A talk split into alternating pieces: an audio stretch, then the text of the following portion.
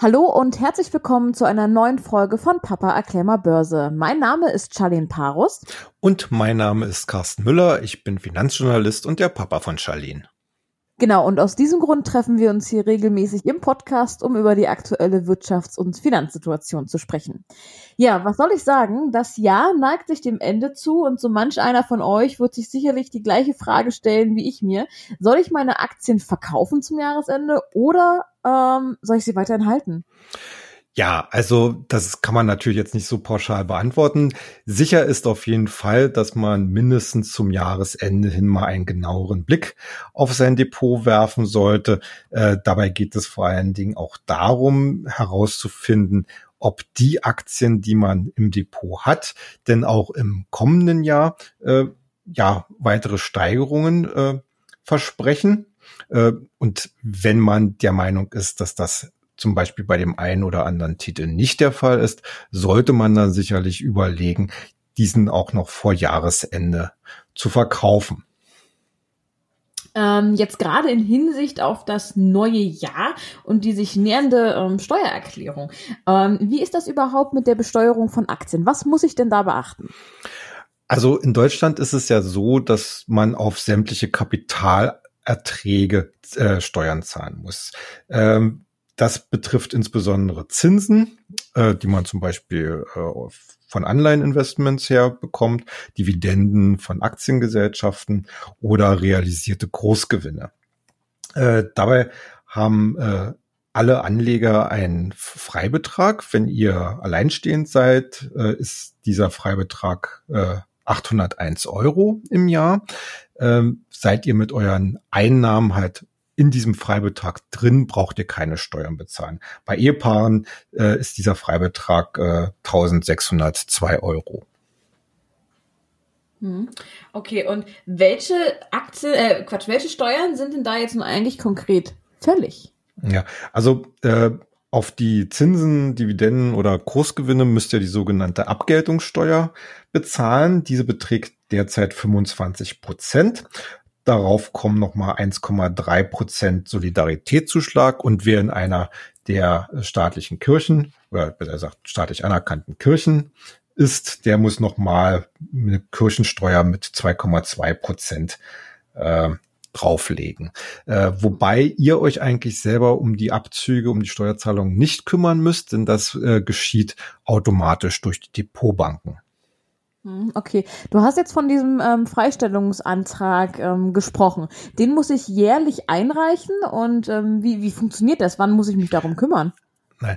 Also den äh, sogenannten Freistellungsauftrag, äh, mit dem man halt diesen Freibetrag äh, äh, geltend machen will für sein für sein Depot, äh, den muss man eigentlich nur einmal einreichen. Äh, nach Möglichkeit natürlich dann, wenn man das Depot eröffnet. Äh, dieser gilt dann letztlich bis auf Widerruf. Ihr selbst habt die Möglichkeit, äh, mehrere Freistellungsaufträge äh, zu ähm, abzuliefern. Also wenn ihr zum mhm. Beispiel zwei Depots habt oder noch irgendwo ein Sparbuch, äh, dann könnt ihr also diesen Freibetrag von 801 Euro für Alleinstehende eben aufteilen. Ihr solltet aber auf jeden Fall dringlich darauf achten, äh, dass die gesamte Summe der Freistellungsaufträge halt nicht über dem Freibetrag liegt, weil ansonsten äh, möglich ist, dass ihr eventuell einen bitterbösen Brief vom Finanzamt bekommt. Ähm, okay. Ja. Ähm, ist der Brief nur böse oder gibt es dann auch Strafe darauf? Also normalerweise ist das auch strafbewehrt. Hm. Oder kann strafbewehrt Hast, sein. Okay. Hast du denn ähm, sonst noch ein paar Tipps und Tricks, um die sogenannte oder die von dir genannte Abgeltungssteuer ähm, noch zu senken? Also der deutsche Gesetzgeber war in dieser Hinsicht schon sehr, sehr gründlich. Also es gibt eigentlich heutzutage kaum noch echte Schlupflöcher.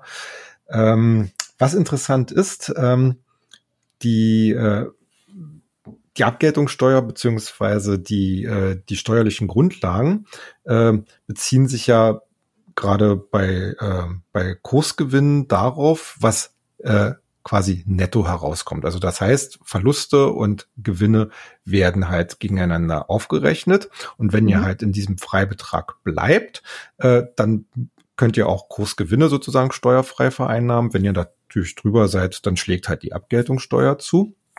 Äh, deswegen, wie ich ja auch eingangs schon gesagt habe, äh, sollte man sicherlich dann überlegen, ob man nicht äh, zum Beispiel, wenn man über mäßige Gewinne realisiert hat, äh, ob es nicht vielleicht dann doch einen Wert äh, im Depot äh, gibt, der vielleicht auch etwas höhere Verluste schon äh, hat und der vielleicht auch in den kommenden Jahren jetzt keine großen Chancen hat, dass man dann letzten Endes diese Verluste realisiert, um damit die Steuerlast ein wenig zu senken. Äh, ein weiterer Punkt, den ich ganz interessant finde, dieser Freistellung der, äh, dieser Freibetrag steht jedem zu, also auch Kindern. Und das heißt, wenn jemand schon ein Kind hat, könnte er theoretisch oder praktisch ähm, für dieses Kind ein Depot eröffnen. Mhm. Als Elternteil ist man ja dann entsprechend äh, äh verfügungsberechtigt und äh, kann dann halt auch diesen Freibetrag für das Kind in Anspruch nehmen. Also da könnte man im Zweifel, könnte man sozusagen sein, seine Investments äh, auf diese äh, Depots halt aufteilen und damit so ein bisschen äh, steuerlich optimieren.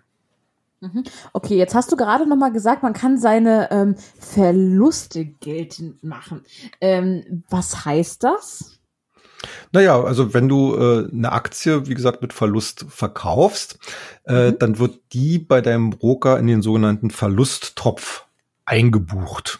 Ja, der Verlusttopf ist eigentlich relativ leicht erklärt. Das ist eine jährliche beziehungsweise eine regelmäßige Aufstellung, ähm, was du äh, an Gewinnen und was du an Verlusten gemacht hast. Und das wird dann mhm. sozusagen gleich gegeneinander aufgerechnet. Und äh, bei den meisten Brokern steht dann halt auch da, äh, hast du halt den Freistellungsauftrag und wie könnte denn jetzt hier die äh, entsprechende Steuerlast ausfallen?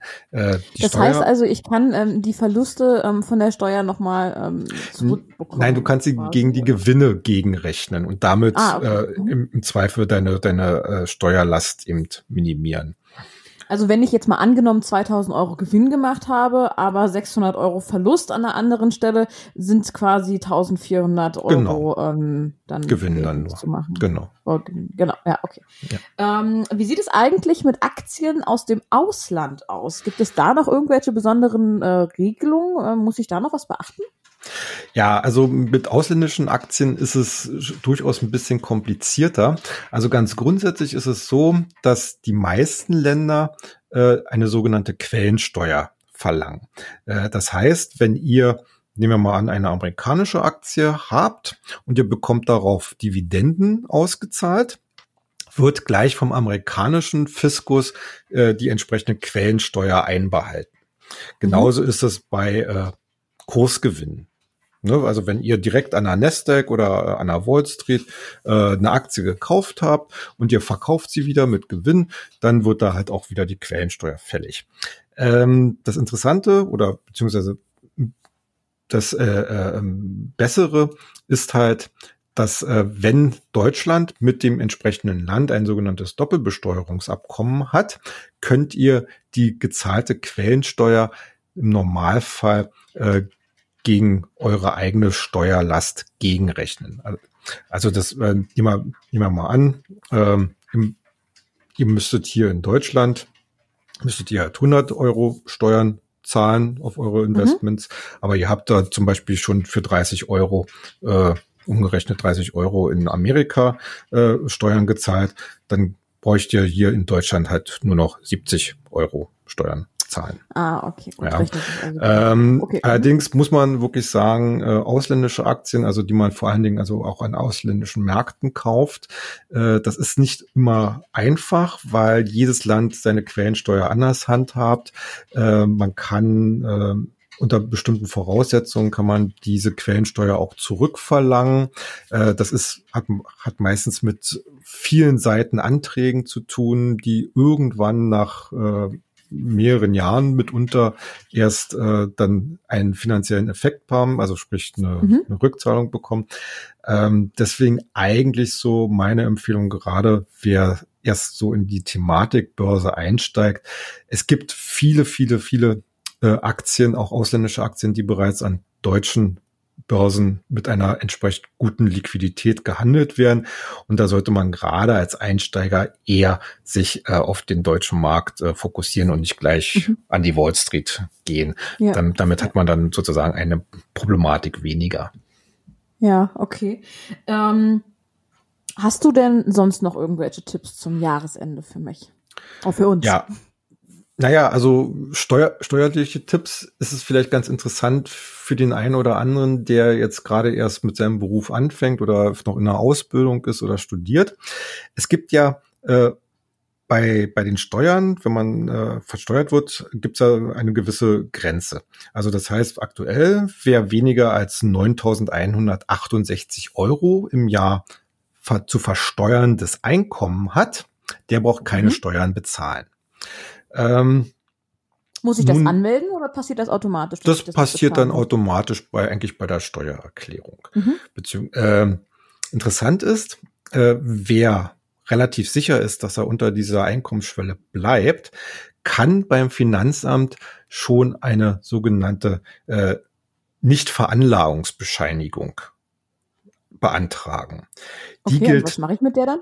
Die gilt drei Jahre und äh, mit dieser äh, Nichtveranlagungsbescheinigung kann man zum Beispiel zu seinem Broker gehen und sagen, hier, äh, ich bin unter dem, dem, dem steuerlichen Mindestmaß und äh, die wirkt dann letzten Endes genauso wie ein äh, entsprechender äh, frei, äh, also äh, ähm, na, jetzt komme ich, äh, Freistellungsauftrag. Genau. Ja. Also das heißt, dann wird von euch äh, dann, wenn dann auch keine Steuern mehr äh, dann eingezogen. Allerdings muss man da wirklich aufpassen, ähm, denn äh, alle Änderungen von Einkommensverhältnissen müssen dann sofort dem Finanzamt gemeldet werden.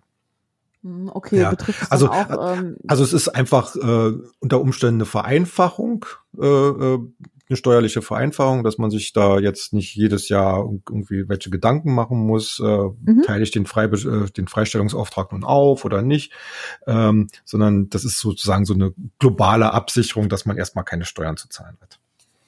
Hm, okay, ja. gut. Aber ja, dann, ja. Ja.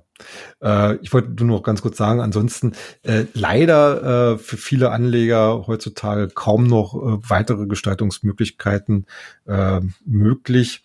Ähm, mitunter kann man äh, ein paar ein paar Kosten äh, noch absetzen, wenn man zum Beispiel zur Hauptversammlung mhm. fährt. Aber das ist wirklich äh, das äh, eine Einzelfallangelegenheit. Äh, also da solltet ihr dann wirklich äh, zum Steuerberater gehen und euch dann entsprechend äh, informieren lassen. Mhm, okay, gut. Dann danke ich dir für die Tipps ähm, und wir verabschieden uns dann für heute wieder von euch. Ähm, Feedback, Kritik, Lob, ähm, wie immer willkommen auf unseren Kanälen. Auf Twitter findet ihr uns unter Papa Akklemer Börse und auf Instagram auch. Ähm, ja, wir wünschen euch eine schöne Woche und bis dahin. Ja, macht's gut. Tschüss. Tschüss.